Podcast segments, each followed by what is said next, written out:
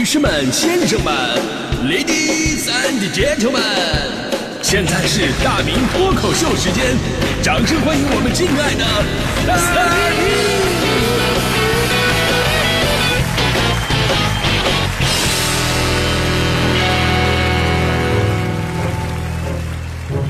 好，欢迎各位来到今天的大明脱口秀，我是大明啊。这个北方呢，进入到冬天，突然让我想到小的时候一些场景啊。我记得以前东北的冬天很冷，暖气呢那会儿烧的也不是很好，然后很多家里边还烧那种地炉。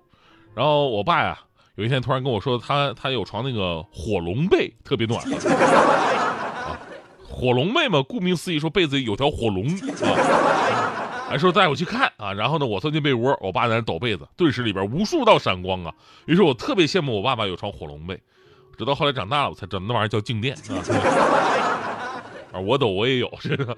呃，今天呢，咱们说的是你那个神奇的体质嘛，对吧？这个确实有的人呢，真的很有意思。就每个人看起来普普通通，好像大家伙都差不太多，但是仔细分析，你会发现每个人都拥有着不同的神奇体质，在某些方面真的可以说是天选之子。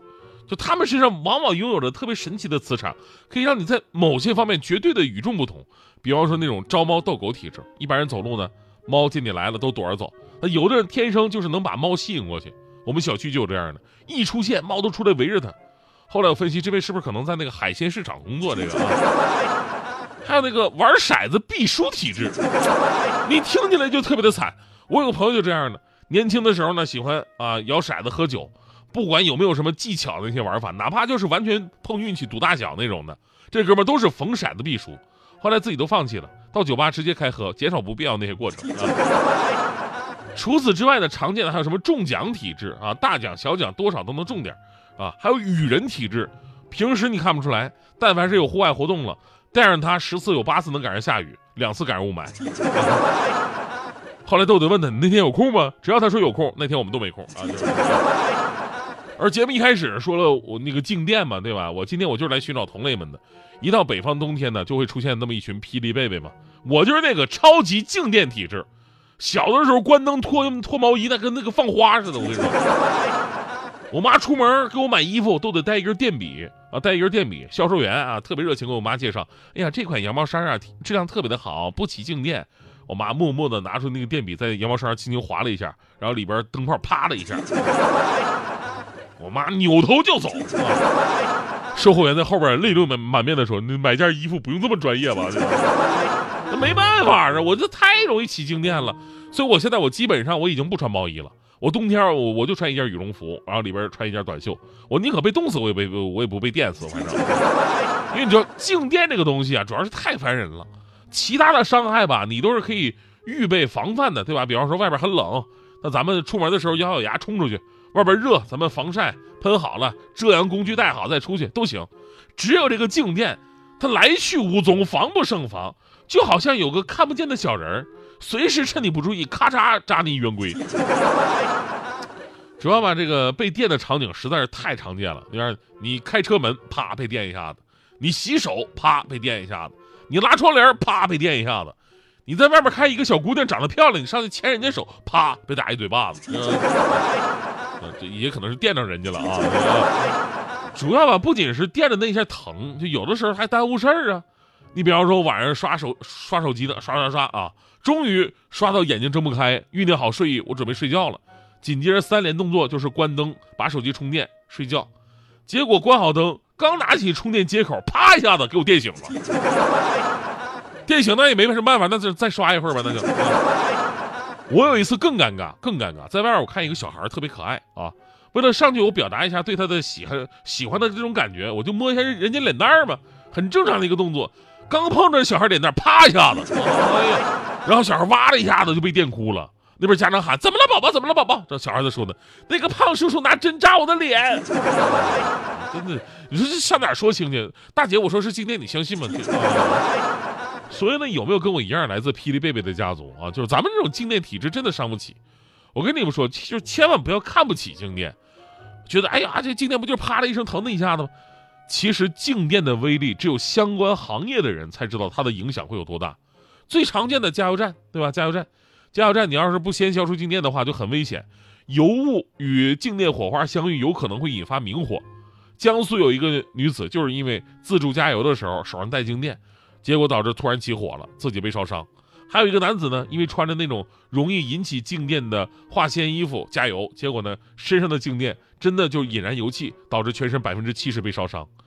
所以冬天防静电比防火还要慎重，因为场景太多。再比方说化工企业，化工企业里边各种原材料产品都是易燃易爆的，有的甚至那种有有毒、易污染，对吧？只要一个小小的静电火花都会引起爆炸。我再说一个职业，这个职业也特别害怕静电，您猜是哪个职业？我跟你说，就是我们广播电台，这个您肯定想不到，因为静电呢会造成我们直播间诸多设备的暂时短路。以前全国有很多类似的事件，有一个当事主持人是这么跟我说的：说当时他啥也没干，那天就是坐下之后推那个话筒的推子，结果刚碰到那个推子，就听砰的一声，操作台上灯全都灭了。电台主持人的反应有多快？就这个时候，四秒钟，如果你不发出声音，就算是播出事故。于是他坚强地打开了话筒，做了一期无喘气儿、无背景音乐、无广告、无片花，从头到尾纯口播的节目。所以前车之鉴啊，真的要好好防止静电。但是防的方法呀，其实有很多，甚至现在网上还有很多这个防静电神器，什么防静电手环啊、防静电喷雾啊、防静电笔啊。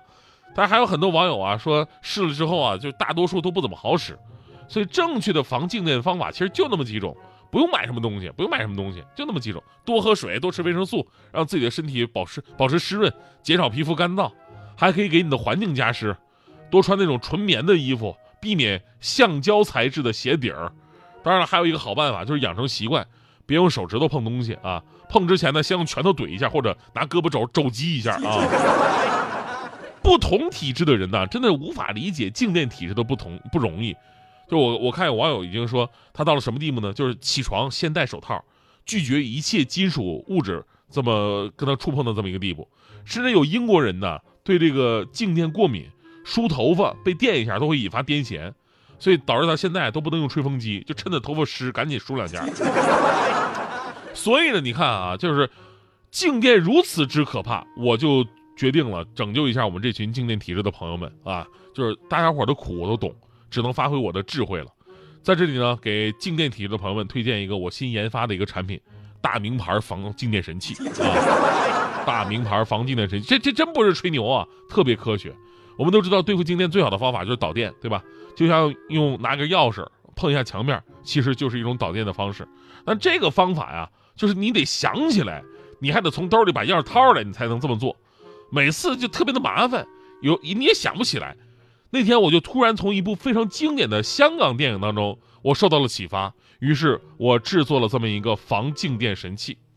呃，这神器是怎么制作的呢？我都可以教给大家。首先呢，找两个铁环，找两个铁环，啊，可以放大和紧箍的那种，然后呢，套在两只脚的脚踝上边，然后呢，再找一根粗的铁链子，把两个铁环连起来。这长度呢，保证你在走路的时候呢，这个铁链是可以当啷在地上的，这样你的。身上的静电呢，就可以通过两只脚传导在铁环上面，然后再由铁环传导在铁链上面，最终由铁链把静电释放到地下，这样就可以保证您再也不会被静电困扰了。而且呢，这款防静电神器呢，你戴上以后很有大佬的气质，对吧？你往前走的每一步，就是那个铁链呢跟地面发出的那种哗哗的那种摩摩摩擦声，对吧？这时候那个港剧的那个主题曲再一响起来，我跟你说，这个气质真的没谁了，你。